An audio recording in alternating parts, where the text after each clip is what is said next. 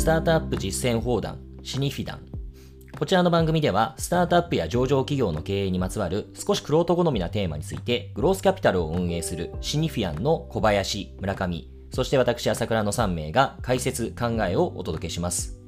なお、こちらでお話しする内容は、何らかの投資行動を取ることを勧誘するものではなく、いかなる意味においても特定の有価証券、金融商品の売買の申し込みを推奨するものではありません。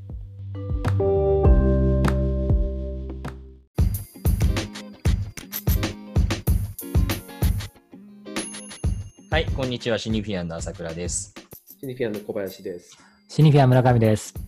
はい、えー、っとですね、えー、前回以降もずっと続けて、えー、レートスタ、えー、レートステージのスタートアップを、まあ、グロースキャピタルが見る際に、まあ、特に重視するポイントというものを、えー、今回も話していこうと思います。で、えー、っと、今回はですね、えー、前回までずっと経営チームの中のトップマネジメントについて、誠実さ、柔軟さ、真の強さ、自分の限界に対する認識、知的体力とまで来て、えー、今回は健全な野心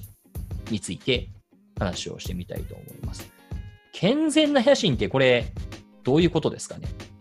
これは僕はレイトステージにおいては実はより重要性が高いというふうに思っているんですけども我々はレイトステージの中でも短期投資じゃなくて、まあ、より長期のグロース投資グロースキャピタル投資を、まあ、志しているわけなので、まあ、ちっちゃい成功で終わっちゃうと、まあ、実は我々としてもうまみないですし、まあ、実際ビジョンとしてもより大きな産業を作るような会社によりリソースを割いていきたいというふうに思ってるわけですね。そうしたときに、このレイトステージ、じゃあどういう状況かっていうと、EXIT がある程度計算できるとまで言わないでも、なんとなく予想できるようになってきてると感じていて、まあ、マザーズに上場したらこんなぐらいかな、少なくとも、みたいなとか、まあ、M&A されるとしたらこんな感じかな、みたいなとか、まあ、実際話があるケースもありますし、まあ、少なくともなんかイメージができる、まあ、全くこうありえないっていう話でもなくなっている。なんかそうした中で、まあ、ちょっと実はそのぐらいでもいいかなって思っちゃう人って残念ながらま世の中にはまいて、でそうするとやっぱり途端に会社全体のモメンタムってまあ失われていくなというのは、まあ感じまあ、やっぱ思わざるを得ないので、まあそこでいやいや、こんなレベルじゃなくて、もっと全然大きいところ狙えますよ、うちの会社は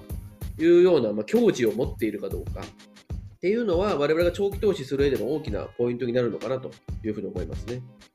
そうですね。そういう意味だと我々野心が必要か否かという問いに対しては多分必要だっていうのが明確な答えで多分野心がある人じゃないと起業家にもなってないしそれはなんかお金を稼ぐと野心だけじゃなくても世界を変えるって野心でも何でもいいんですけども絶対野心家だと思うんですね。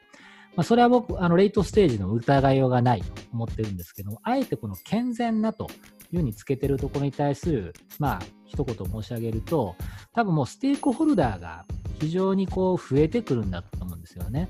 やもすると経営陣が創業者で大株主で独裁的になりかねないと。ただ上場企業として成長していく中では少数株主とかパートナーステークホルダーのことを考えていかなきゃいけないっていう意味では自身の野心だけをエネルギー源としてしまうのもそれまた困るとでそこにやっぱりあの健全さを求めるような、まあ、そういうところの言葉が、まあ、我々の中で欠けているのはそういう趣旨かなとは思ってます。確かにこの健全なっていうのはまさにあえて入れた言葉だったなというのを今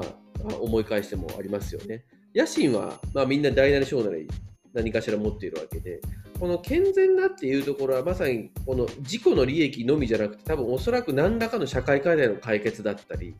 それをもって産業を作っていくだったり、まあ、そういう大きなテーマに対してタックルしていこうっていう、まあ、そういう野心ですよね。あ、そういう意味で言うと、これって単に、なんというか、お題目として私たちも掲げているだけではなくて、これはもう経済的に重要な条件であると。まあ、単にその、まあ、小さく、まあ、EXIT して上場するなり、買収されるなりして、それでおしまいということであると、まあ、我々のステージからあ支援するにあたっても、我々大してリターンを得られない。で我々はやっぱりその上場後も力強く成長していくような、まあ、スタートアップを、まあ、応援していきたいというような、まあ、支援差し上げたいというような、まあ、そういったコンセプトで、えー、グロースキャピタルを運営していますし、まあ、そうしたあコンセプトと合致するようなインセンティブの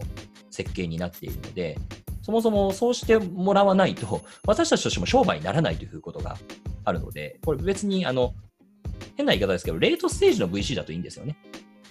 まあ、EXIT として極論そこで回収っていうようなことを基本コンセプトとして、LP の方と握ってお金を集めているような、まあ、そういったあアセットクラスの投資スタイルであれば、別にそれは問題ないのかもしれないですけど、サクッと上場というのも、あるいはまあサクッと買収というのでも。ただまあ我々の場合はちょっとインセンティブ構造が違うので、えーお題目では何でもなく、単純にビジネスとして困りますという話でもあります。そうですよね。そういう意味だと、一定の成功を収めてしまうと、野心は持ちづらくなると。だからこそ、しっかりと野心を継続的に持ち続けてもらえるような、まそういった健全さが必要だということと、あと大きな仕掛けをどんどんしていく必要があると。さらなる成長を考えたときには、既存のステークホルダーだけではなくて、潜在的により大きなステークホルダーを巻き込んでいかなきゃいけないと。なのであ、あくまでも自己中心的になりすぎてはいけないと。持ちづらい野心なんだけど自己中になりすぎちゃいけないという、まあ、こういったバランス感覚の意味を込めて、まあ、このフェーズならではの健全な野心というふうに思っていて、これがなければ僕も成長しないと思ってますし、成長を持続させ続けるだけのエネルギーを持ち続けられないと思うんですよね。まあなので、これは非常にあの重要なファクターだなと思ってます。